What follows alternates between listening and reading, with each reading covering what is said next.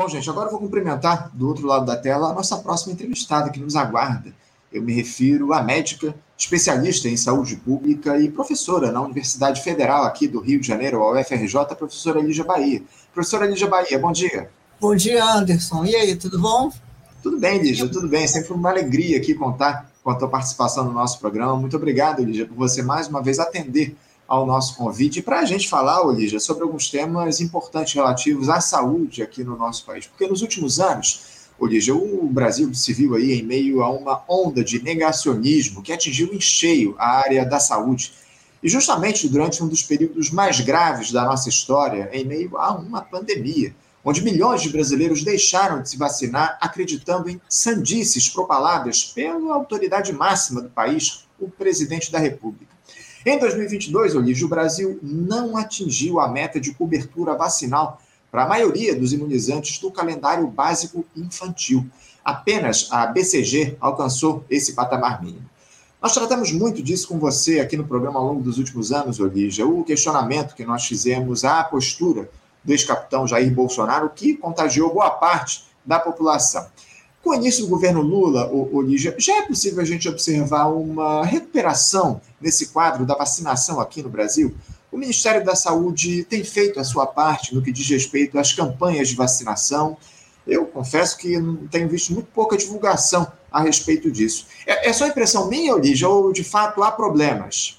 Bem, Anderson, assim, a, eu diria assim, o Ministério da Saúde está é, tá indo muito bem nessa parte da vacinação porque é, assim está é, claro para a gente, está claro para quem é técnico que não vai recuperar da noite para o dia. Os estoques, falam assim, os estoques totalmente defasados, o próprio calendário vacinal, o repertório de vacinas. Então, assim, uma situação muito, muito, muito dramática que foi encontrada. E o coordenador da vacinação é um jovem sim, maravilhoso. A tese dele é sobre vacina. Ele, enfim, ele está fazendo uma, uma campanha, é uma campanha micro campanha, que é o que tem que ser feito mesmo, porque na realidade, digamos, a gente tem vazios vacinais, né? A, a, a, tem uma baixa cobertura, mas essa baixa cobertura é exatamente onde?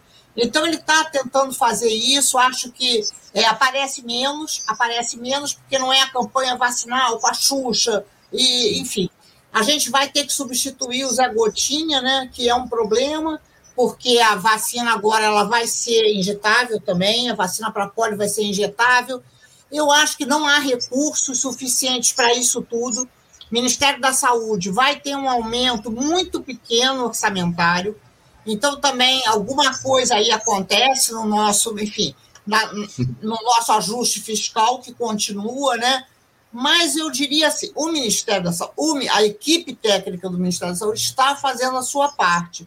Porque acho que talvez a gente, como sociedade, tenha que começar a cobrar mais. Até, assim, para dizer, olha, sinceramente, né? Como é que vai ser isso? Quais são as metas? A gente recupera a cobertura vacinal quando? Vai ter vacina para dengue, não vai ter vacina para dengue? Enfim, eu acho que a gente tem que, a gente tem que fazer aí a nossa é, a nossa parte. Por quê? Porque a gente vai ter diálogo, né? O diálogo está recuperado. Não quer dizer que o de só isso seja é, suficiente para que a gente saia de uma situação muito ruim, né? Uhum. Sem dúvida, sem dúvida. A situação é muito grave, né, Olígia? Como você muito bem colocou, né? não dá para a gente resolver, evidentemente, todos os problemas em sete meses de governo, enfim. É claro que há um trabalho longo a ser colocado, mas o que mais me preocupa, eu te confesso, Lígia, é essa, esse ajuste fiscal que está sendo produzido aí pela, pelo arcabouço que está sendo, nesse momento, debatido lá na Câmara dos Deputados, foi já votado na Câmara, foi, foi ao Senado e agora voltou para a discussão na Câmara. Enfim, a gente observa aí que os recursos vão ser disponibilizados para a área da saúde ao longo dos próximos anos ainda vão ser muito, muito restritos, né, Lígia? E essa é uma preocupação. Você acha que o governo federal tem lidado com essa necessidade, hoje, de se ampliar de maneira firme os investimentos em saúde aqui no nosso país, ô, Lígia? Eu, eu, eu, tenho lá minhas dúvidas em relação às prioridades dessa gestão, ainda mais num um governo de amplíssima aliança, né, Lígia?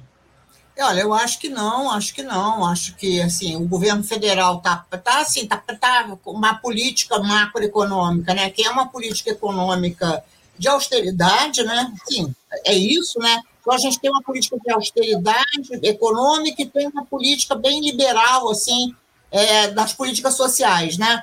Essa combinação, sempre foi uma combinação tóxica, né? Nós sabemos disso, né, Anderson? Agora, e é interessante, assim, tá bom, tem uma aposta no aumento da arrecadação. Não sei se você viu ontem ou anteontem uma notícia que os próprios municípios aumentaram a arrecadação. Uhum. Então, com isso, a gente teria mais recursos para a saúde, digamos, tanto na esfera municipal quanto na esfera estadual.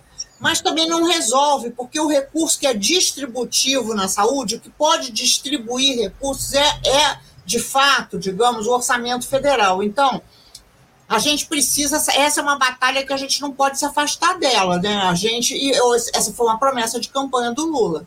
O Lula prometeu, o Lula prometeu que a gente teria 6% de recursos públicos para a saúde, a gente está num patamar de 2,5%, 2,8%, etc. É primeiro em quatro anos. Agora passou para 10 anos. Ok, mas veja, seja lá quantos anos forem, tem que começar em algum, algum momento, né?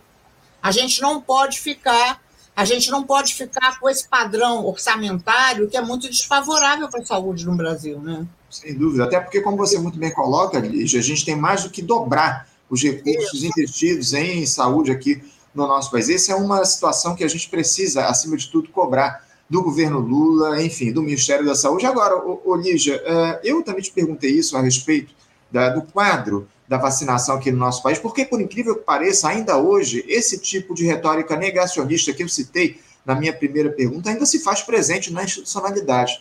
A vereadora lá em Porto Alegre, no Rio Grande do Sul, a Fernanda Bart, do PL, Partido Liberal, partido do Jair Bolsonaro, utilizou-se da estrutura do legislativo local através da TV Câmara para transmitir um seminário de quatro horas que atacou as vacinas usadas contra a Covid-19 e promoveu conspirações sobre a pandemia.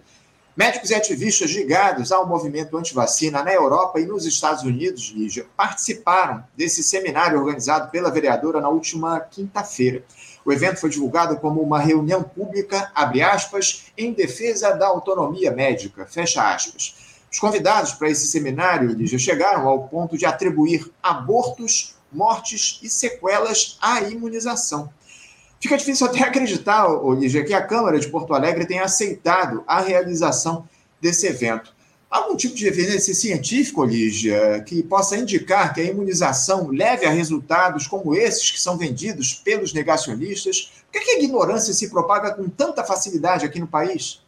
É, pois é, não, né? Não, claro, não, óbvio, óbvio que não, né? Mas veja, assim, esse, esse debate, Anderson, assim, a, a, a, ciência, ela é um dos indicadores de verdade, né? Tem outros, né? A religião, é o senso comum, a experiência. Enfim, eu acho também que a arrogância dos cientistas, ela não está contribuindo muito, sabe? Porque, na realidade, vamos lá, né? Vamos, vamos, vamos para o debate, né? Vamos para o debate. Realmente, assim, as vacinas, a, pelo menos a AstraZeneca, no início aqui no Brasil, houve algumas, alguns efeitos adversos. Não, claro, de aborto, nada disso, mas alguns uhum. efeitos adversos. Então, isso não ajudou tanto a gente, né? Porque a gente começou vacinando com a AstraZeneca, lembra? Sim, sim. É, acaba, acaba que tudo isso, a fake news, ela é assim, ela é uma, um pedacinho de verdade um monte de mentira, né? Mas tem um pedacinho de verdade aí. Então é super preocupante, né? Como é super preocupante, eu acho que você vai se referir a isso também, né, Anderson? A aprovação da ozonoterapia, né? Na realidade, o que acho, eu acho assim, mais, mais bizarro é a Câmara de Vereadores discutir isso. Porque são, são procedimentos, sim, digamos, tecnológicos científicos, eles têm um fórum, eles têm um fórum para serem debatidos, que é a Anvisa, que é a Conitec, que são as áreas técnicas, assim, o que um vereador, claro que um vereador ele é super importante, ele foi eleito para expressar posições político-partidárias, etc, etc, mas um vereador, ele não é autoridade, autoridade que nós pagamos com nossos impostos para falar sobre vacina, para dizer se a vacina funciona ou se a vacina não funciona. É isso que, é, que acaba sendo bizarro, né? Super bizarro e que no Brasil a gente não está não tá saindo do buraco.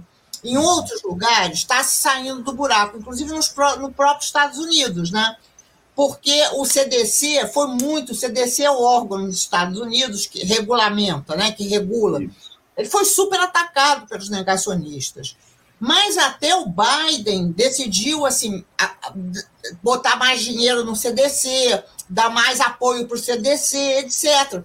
Agora, se um presidente vai e sanciona a ozonoterapia, isso também é péssimo para a gente, é péssimo, porque, porque ele, ele, também, ele também continua nessa a saga, a saga do, da fake news e da autoridade fake, né?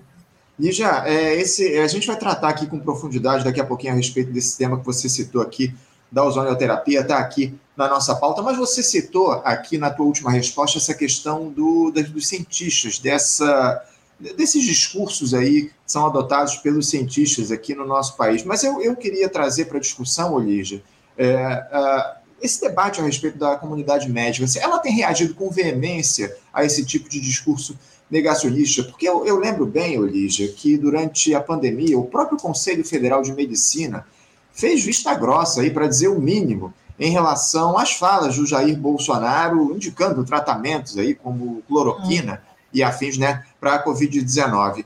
Houve uma mudança de rota, Olígia, do Conselho Federal de Medicina após a saída do ex-capitão do poder. Como é que anda hoje a atuação da comunidade médica nesse sentido, Olígia? Bom, essa semana a gente vai ter é, é, eleição para todos os conselhos de medicina no Brasil inteiro, né? Depois a gente até precisa uhum. conversar sobre isso, né? Super preocupante.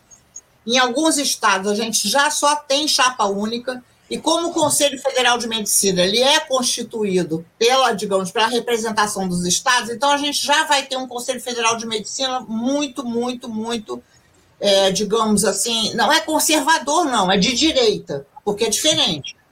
Né, é, é, completamente diferente. A gente vai ter um Conselho Federal de Medicina de Direito.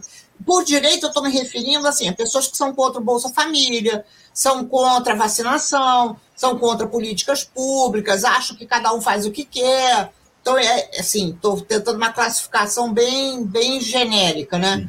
É, aqui no Rio de Janeiro, a gente tem duas chapas, é, que também, assim, enfim, a, a, a, em São Paulo, uma das chapas foi impugnada, aqui no Rio também estão tentando impugnar, em Brasília também estão tentando. Então, acho que o quadro, o quadro é de crise, né? Tem uma crise na representação das entidades, é evidente, né? É evidente, porque isso não se sustenta no longo prazo. Eu, eu, eu tenho certeza disso, né? É impossível, é impossível que um profissional que ele é formado em universidades, né, em faculdades, e, portanto, ele vem daí ele se tornar um negacionista é alguma coisa, é uma, é uma nêmesis, né? A gente está criando, a gente está criando nossa nêmesis. Então, eu, eu suponho que agora quanto tempo isso dura, a gente não sabe, né? Porque os ciclos no Brasil eles são de muito longa duração, né, Anderson? Então, assim, vai durar muito tempo esse troço? É, é bom, é isso. É um quadro, é um quadro, assim, super preocupante. Começa a ver assim, é, uma nova geração, assim, que começa a tentar participar, etc. Isso é ótimo, né? Mas talvez demore.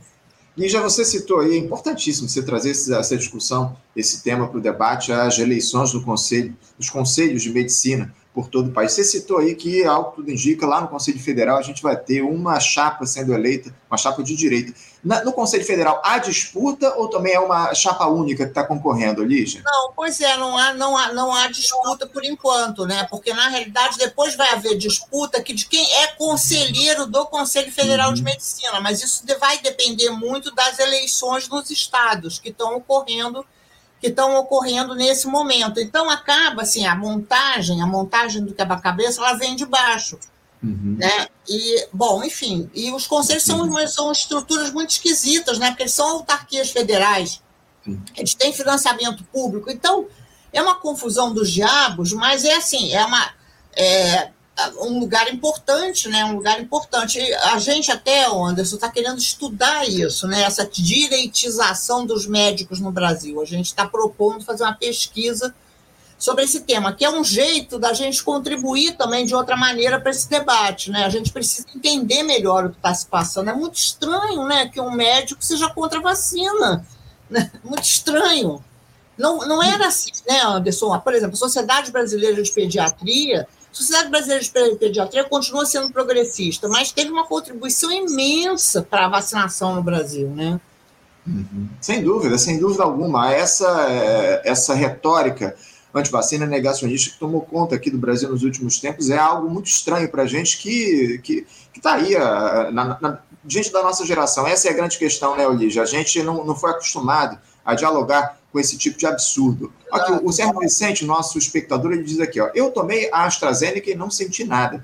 Pois é, o Sérgio, ah, as, as, os oh, efeitos aí é, contrários às vacinas são raríssimos, já né? foram raras exceções onde houve efeitos colaterais provocados pela vacina. Ainda que essa turma aí de extrema direita tenta vender a ideia de que qualquer pessoa que seja vacinada vai sofrer aí é, problemas a partir da vacinação. Ô, Lígia, é, é, importante, inclusive, eu nem sabia que essa questão, a formação do Conselho Federal de Medicina se dava a partir das eleições dos conselhos é, locais, né? Eu, é, é uma novidade para mim essa questão. É. Então, a partir da eleição dos conselhos locais é que vai ser formado o Conselho é, Federal. Já, aí, aí, a gente já tem um espectro, né? A gente já vai ter esse espectro formado, né?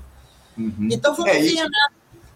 É, e a gente, a gente certamente vai fazer esse debate aqui contigo, esse diálogo a respeito da formação do Conselho Federal, assim que essas eleições forem concluídas, que houver a formação do CFM. Agora, Olígia, eu queria já trazer para a nossa discussão, para o nosso debate, esse, esse assunto que você citou aqui para a gente. Uh, tratando daquele tema aí que eu citei, né? O presidente Lula sancionou uma lei que autoriza a terapia com ozônio em todo o território nacional.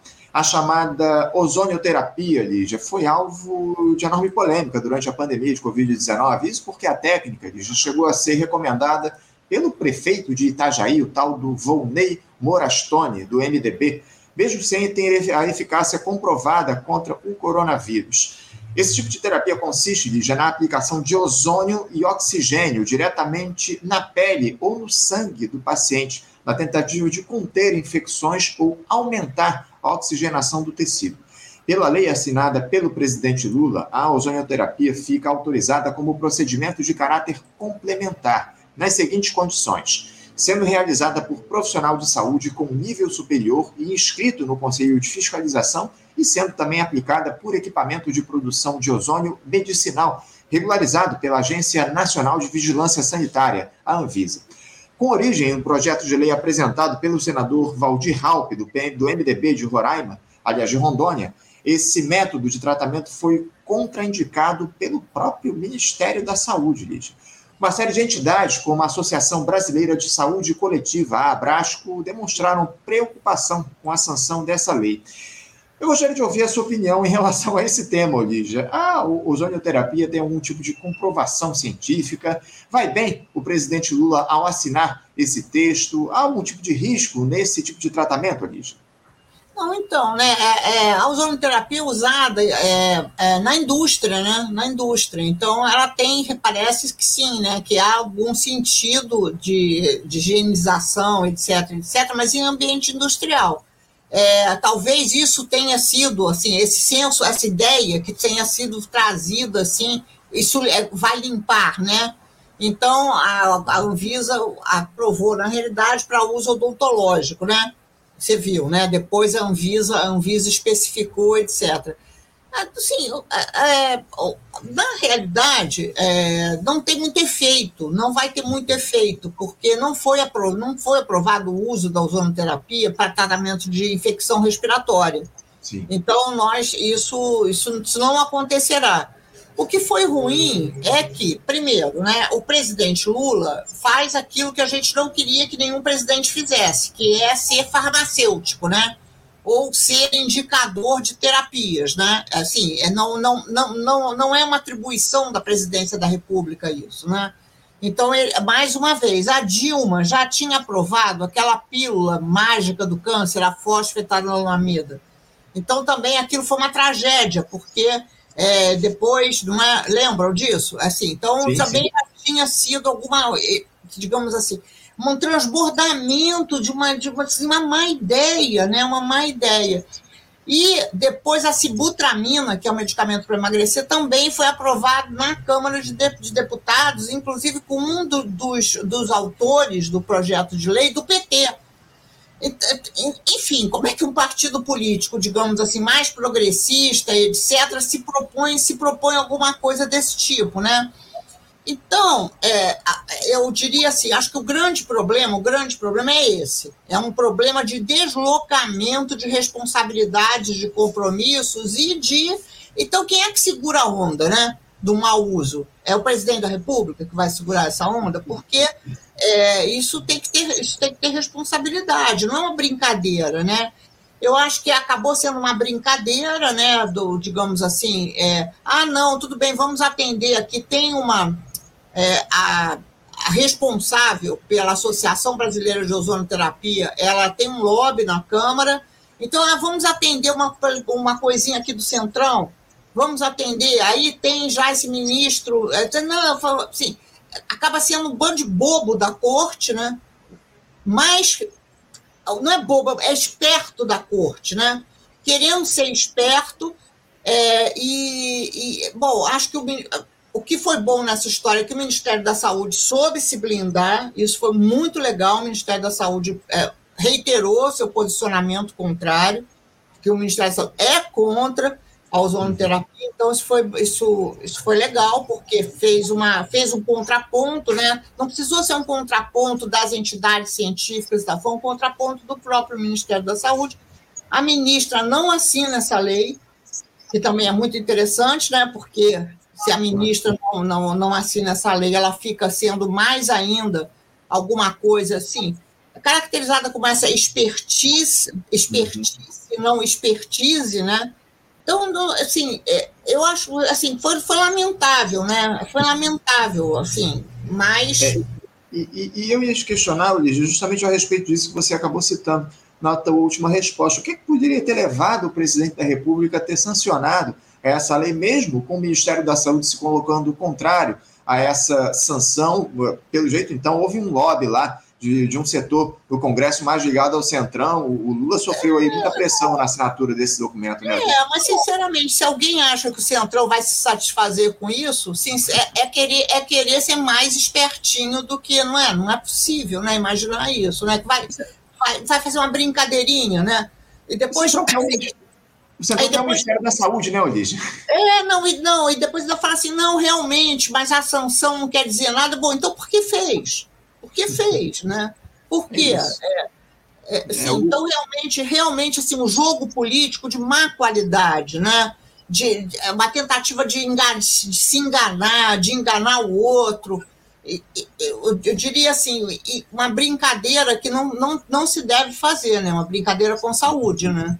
Sem dúvida, sem dúvida. Não, o Centrão fez muita pressão aí para que o presidente Lula retirasse a ministra Nízia Trindade, Nízia Trindade do cargo. Né? A gente observou ao longo dos últimos meses essa discussão em torno da substituição. Lula bancou a ministra no cargo, enfim, fez elogios a ela, dizendo que a Nízia era, a Nízia era uma indicação do próprio Lula, enfim, a gente observa aí que a Nízia acabou sendo fortalecida nesse debate que surgiu ao longo desses últimos tempos. Agora, ô, ô, ô, Lígia, eu queria que você falasse a respeito de uma provocação de um espectador nosso. O Daniel Bala diz aqui, ó, a ozonioterapia é utilizada em todo o mundo, menos no Brasil e nos Estados Unidos. Isso é verdade, ô, ô, Lígia? Há comprovação científica aí do, dos efeitos positivos da ozonioterapia? O mundo inteiro utiliza esse tipo de tratamento? Olha, Daniel, eu não posso falar sobre o mundo inteiro, né? Assim, é, nos Estados Unidos, não, né? O mundo inteiro eu não sei, eu, eu realmente eu, eu não tenho esse, essa, essa capacidade assim de mirar tão, tão amplamente, né? Mas nos, mas nos países que tem uma regulação mais, digamos assim, uma regulação mais é, é, rigorosa, não, não, não, porque não, não há nenhuma comprovação científica do benefício da ozonoterapia, né? Para humanos, para o uso em humanos, não é? Nem, eh, digamos assim, não, ela não serve para limpar o estômago e ela também não tem comprovação sequer estética, né? Porque um uhum. dos usos, grandes usos que dá a ozonoterapia seria para fins estéticos, né? Para ser uma coadjuvante do peeling, etc, etc. Mas nem para isso há, há evidências científicas, né? Então, e é caro, né? É caro. Então, veja, não é, não, não, não é alguma coisa, o custo-benefício, custo-efetividade, né, que são os critérios é, os indicadores para liberar, para aprovar um tipo de procedimento, etc., nesse caso, eles não, eles não se verificam. Sem dúvida, sem dúvida. É importante você fazer essa, essa colocação aqui para os nossos espectadores. Lígia, eu quero agradecer muito a tua presença, a tua participação, como sempre, é muito importante a gente fazer esse debate, a discussão a respeito dos temas relacionados à saúde aqui no Faixa Livre. Você sempre está aqui é, a, postos para nos atender, para conversar com a gente há muito tempo no nosso programa, Lígia. Mais uma vez, muito obrigado pela sua participação. Eu desejo a você um ótimo dia de trabalho e deixo um abraço forte. Tá ótimo. Muito obrigado. Eu que agradeço abração e a gente conversa de novo. Obrigado. É isso, Lígia. Até a próxima. Conversamos aqui com a médica professora lá na Universidade Federal do Rio de Janeiro, a UFRJ, e também especialista em saúde pública, a professora Lígia Bahia. A professora Lígia Bahia, como eu citei aqui, comentarista histórica do nosso Faixa Livre. A gente há muito tempo debate, faz as discussões aqui no nosso programa com a professora Lígia. Bom, gente, estou aguardando aqui o nosso próximo entrevistado e último do programa de hoje, é, mas antes de, ele, de a gente conversar com ele, a partir do momento que ele acessar aqui a nossa live, eu chamo para ele, eu chamo aqui a nossa discussão, eu tenho algumas mensagens aqui dos nossos espectadores. Ó. O Gilberto Carvalho diz aqui, ó, aliás, Gilberto Costa, essa gente não tem a mínima humanidade, são obstinados por poder, e isso para eles não tem preço. O Gilberto se refere a esses acordos aí que são construídos lá no Congresso Nacional para assinatura de leis, enfim, ali já falou aí sobre esse lobby lá do Centrão para aprovação dessa, pelo presidente Lula, da sanção da ozonioterapia, enfim. Então, é, é, é isso que o Gilberto se refere aqui no nosso programa. É muito complicado, né, Gilberto? Importante a tua fala aqui, a gente tratar dessa questão no nosso programa, muito importante. Você, ouvinte do Faixa Livre, pode ajudar a mantê-lo no ar faça sua contribuição diretamente na conta do Banco Itaú. Agência 6157. Conta corrente 99360, dígito 8.